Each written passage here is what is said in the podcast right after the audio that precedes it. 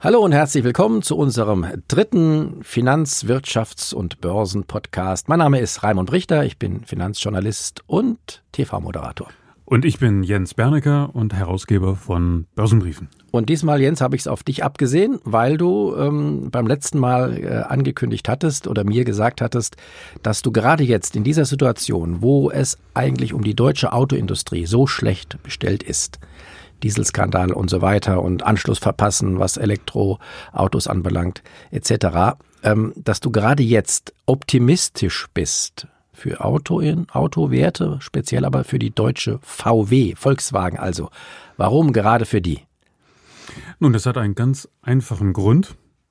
Ich war in den letzten Jahren, also seit der Eskalation der Dieselkrise auch extremst ähm, pessimistisch, was die deutsche Automobilindustrie betrifft. Warum? Nicht, weil ich mich jetzt einfach eingeklinkt habe in diese Dieseldiskussion und weil ich der Auffassung war, dass ähm, dort Milliarden Schäden entstehen. Nein, ähm, ich war deswegen bislang pessimistisch, weil ich nicht erkennen konnte, dass die Automobilbranche in Deutschland die Zeichen der Zeit erkannt hat.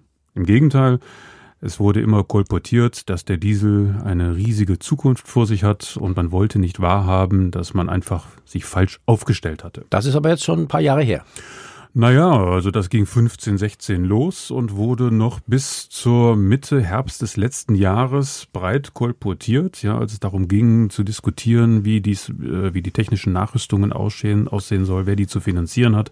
Da hörte man aus dem Volkswagen-Konzern alles andere als Bewegung. Ja, aber dennoch haben doch alle Autohersteller auch schon seit Jahren gesagt, wir wollen auch äh, Elektroautos ähm, anbieten, wir wollen da investieren und das ist das Geschäft der Zukunft. Ja, zwischen wollen und tun ist ein riesiger also, Unterschied.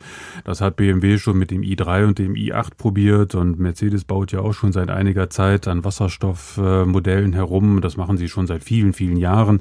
Und da wurde das natürlich auch gerne dargestellt, um einfach mal ein Gegenargument äh, zu präsentieren und nicht nur als der vollkommene Buhmann dazustehen. Aber wie gesagt, Taten sind eigentlich nicht erfolgt. Und Volkswagen das ähm, höre ich sowohl intern als jetzt auch extern, das ist deutlich zu erkennen, hat offensichtlich jetzt begonnen, einen internen Kulturwandel will ich jetzt mal sagen, anzukurbeln.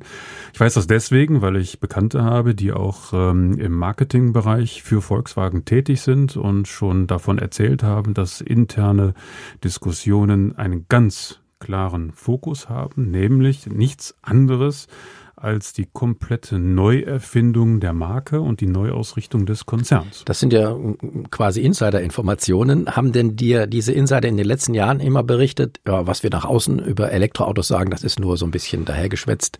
Wir wollen das gar nicht? Im Gegenteil, es wurde sogar sehr wenig über Elektromobilität äh, überhaupt mhm. nachgedacht. Es wurde immer in petto gehalten als eine mögliche Option. Aber ähm, jetzt sind die Worte anders und es folgen auch Taten. VW hat immerhin angekündigt, schon im letzten Herbst, das weißt du, 40 Milliarden Euro in die Elektromobilität zu investieren. Es werden neue Fabriken gebaut. Aber es ist es nur neue Modelle angekündigt. Ja, die Fabriken werden aber schon gebaut und äh, die Modelle gibt es auch schon, zumindest als Prototypen und es gibt auch eine Palette, die ist bereits fertig und soll auch 2019, also in diesem Jahr noch an den Markt gehen. Und das sind die ersten Schritte. Aber was mich viel mehr überzeugt hat, als die bloße Ankündigung an ein paar Elektroautos in die Händlerräume zu stellen, ist äh, die jüngste Ankündigung von Volkswagen, nämlich die Plattform, die VW benutzt, um Elektroautos zu vermarkten. Sie nennen das intern die MEB-Plattform. Diese Plattform anderen Herstellern zu öffnen. Was bedeutet das? Das bedeutet, wenn wir es mal vergleichen, äh, für diejenigen, die sich im Softwarebereich vielleicht etwas auskennen, es gab ja mal den Softwareanbieter Anbieter Linux. Es war eine sogenannte Open Source Plattform. Das heißt, Linux äh, stellte die Plattform bereit und jeder Entwickler konnte seine eigene Software darauf weiterentwickeln. Bei VW muss man sich das so vorstellen. VW wird dann Linux jetzt. So ungefähr kann man das vielleicht verstehen. VW möchte sich in Zukunft so aufstellen, dass sie sagen, wir bieten eine technische Plattform, mit der man, wer auch immer das dann ist, Elektroautos herstellen kann. Und zwar sagt VW ganz einfach, eine Plattform für ein Elektroauto ist wesentlich einfacher als eine Plattform für einen Verbrennungsmotor. Es ist ein einfacheres Konzept, zwei Elektromotoren, dazwischen eine Batterie und obendrauf ein Steuergerät. Kann jeder machen. Kann eigentlich jeder machen. Und, das ist das Entscheidende, es tut ja auch mittlerweile jeder. Genau. In China gibt es ja eine Vielzahl von neuen Herstellern, die sich ausschließlich darauf konzentrieren, Elektroautos herzustellen. heißt, ähm, A, nach meinem Wissen zumindest, Linux äh, hat sich ja auch nicht durchgesetzt. B, äh, Geld verdient haben die damit auch nicht. Mhm. Äh, C, VW wird die neue Linux, also ist da aber kein Geld mit zu verdienen. Ja gut, jetzt möchte ich jetzt nicht so weit gehen, das Management von Linux oder das Geschäftskonzept von Linux mit VW zu vergleichen, aber der Gedankenansatz ist ja folgender. Wenn ich als VW es schaffe, andere Hersteller von meiner technologischen Lösung zu begeistern und ihnen die Plattform bereitstelle, damit sie dann ihre eigenen Autos, ihre eigenen Kreationen, wie auch immer die dann ausschauen mögen, ist ja vollkommen egal, was oben drauf geschraubt wird, dann zu vermarkten, dann wird das letztendlich dazu führen, dass einige Hersteller, die sich bislang vor den Kosten der Investitionen in die Elektromobilität gescheut haben, auf VW zugehen werden und sagen, was wollt ihr für eure Plattform haben und was kann ich damit tun? Ein prominentes Beispiel steht ja offensichtlich schon in der Pipeline, nämlich Ford. Ford verhandelt gerade mit VW und tatsächlich überlegt auch Ford, warum sollen wir eine Plattform neu bauen? Warum sollen wir Milliarden von Euro investieren in eine Plattform, die ja eigentlich schon vorhanden ist, nämlich die von VW, die wahrscheinlich auch gut ist. Da sind wir beim Stichwort German Engineering, also deutsche Ingenieurskunst. Warum also sollte Ford letztendlich eine neue Plattform investieren? wenn es doch viel interessanter ist, auf dieser Plattform Nischenmodelle darzustellen. Und wir sehen das ja auch jetzt schon in der aktuellen ähm, Automobilbranche bei den Verbrennungsmotoren. Bleiben wir mal bei VW. VW stellt jetzt schon Plattformen her für Audi, für Skoda, für Porsche, für Volkswagen. Also warum nicht dieses erfolgreiche Geschäftsmodell, was dort gut funktioniert hat, im Rahmen der Elektromobilität auf ein globales Standbein stellen? Weil, das ist nämlich nicht ganz unwichtig, die Elektromobilität kennt keine unterschiedlichen Vorschriften, zum Beispiel Abgasvorschriften, die jetzt regional zu beachten sind. Ähm, früher war es ja so, dass ein deutsches, ein deutscher Golf ähm, ganz anders äh, ausgestattet war als ein amerikanischer Golf oder ein japanischer oder auch ein chinesischer. In der Elektromobilität gilt das nicht mehr. Das heißt, wir haben eine viel homogenere Struktur. Und das ist für einen Massenhersteller, einen Großanbieter wie, wie, wie Volkswagen natürlich ein extremst lukratives Geschäft weil die gleiche Plattform global eingesetzt werden kann an andere Hersteller und die Nischen können dann von denjenigen dann besetzt okay, werden. Okay, dann brauchen wir eigentlich nur noch einen solchen äh, Plattformanbieter und alle anderen wie Daimler, Mercedes, äh, BMW, Opel, die können einpacken. Das könnte auch in 10 oder in 15 oder auch in 20 Jahren tatsächlich der Fall sein. Das ist das, was viele Experten ja der Elektromobilität prophezeien. Also man kann auf einen, äh, auf einen VW äh, Plattform, auf eine VW-Plattform dann auch einen Mercedes draufschrauben. Theoretisch wäre das durchaus denkbar und es gibt ja auch jetzt schon Kooperationen, zwar jetzt im Mobilitätsbereich zwischen BMW und Mercedes und es hat auch schon früher Kooperationen in Plattformen gegeben. Ich habe eben Volkswagen und Porsche genannt. War ja auch früher, glaube ich mal, undenkbar, dass ein Porsche auf einer Volkswagen-Plattform verkauft würde ist aber hier massenweise der Fall, zum Beispiel mit dem Cayenne. Mit dem Cayenne. Und der auf Touareg-Basis, glaube ich. Das ist das gleiche wie der Touareg. Genau, und, ne? und äh, ja. selbst äh, der, äh, der Bentley, also wir reden hier von einer Luxusmarke, ja, für die ein saftiger Aufpreis gezahlt wird, basiert ebenfalls auf einer VW-Plattform. Das basiert ja auch darauf, dass dem äh, Käufer das gar nicht so wichtig ist, möglicherweise, was da drin steckt. Der will die Emotion haben, der will das Porsche-Zeichen da drauf oder das Bentley-Zeichen und die entsprechende Form und das war's dann. Und da kann man viel höhere Preise für verlangen. Und jetzt kommt der springende Punkt. Es ist genau richtig, was du sagst. Wo hat denn die Automobilindustrie eigentlich mal angefangen?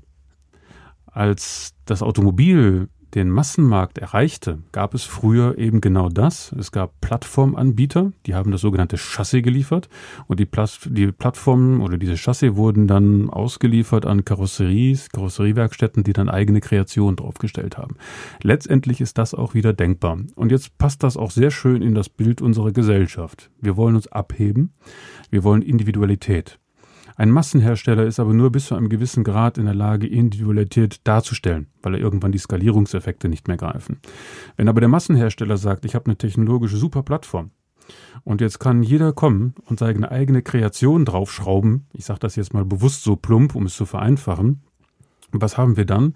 Dann haben wir wahrscheinlich in 10 oder in 15 Jahren ein sehr viel vielschichtigeres Bild im Straßenverkehr, als wir uns das heute vorstellen können. Also du meinst mehr Modelle, die dann alle anders aussehen? Es wird wahrscheinlich mehr Hersteller und mehr Modelle geben, die zwar alle die technologisch gleiche Basis haben, aber die eben Ausdruck der Individualität sind. Und ich glaube, das wird dann auch nötig sein, und das Gegenstück dazu sein, was ja gerne von der Elektromobilität prophezeit wird, nämlich dass wir alle hier in selbstfahrenden Knutschkugeln durch die Gegend rollen. Ich glaube, das Gegenteil wird passieren. Ja, sie werden selbstfahrend sein, aber sie werden nicht alle gleich aussehen. Und darin liegt meines Erachtens für VW eine sehr, sehr große Chance. A, eine Chance sicherlich, aber auch ein Risiko insofern, als dass eine ganze Branche doch da umgemodelt wird. Insofern, jetzt basiert ja auch das ganze Geschäftsmodell darauf, dass man die über Händler vertreibt, äh, dass die Händler damit Geschäft machen, mit Reparaturen, mit Wartung. So ein Elektroauto hat wahrscheinlich ich bin jetzt kein Experte, aber hat wahrscheinlich viel weniger Wartung nötig als so ein, als so ein äh, Benziner oder Diesel.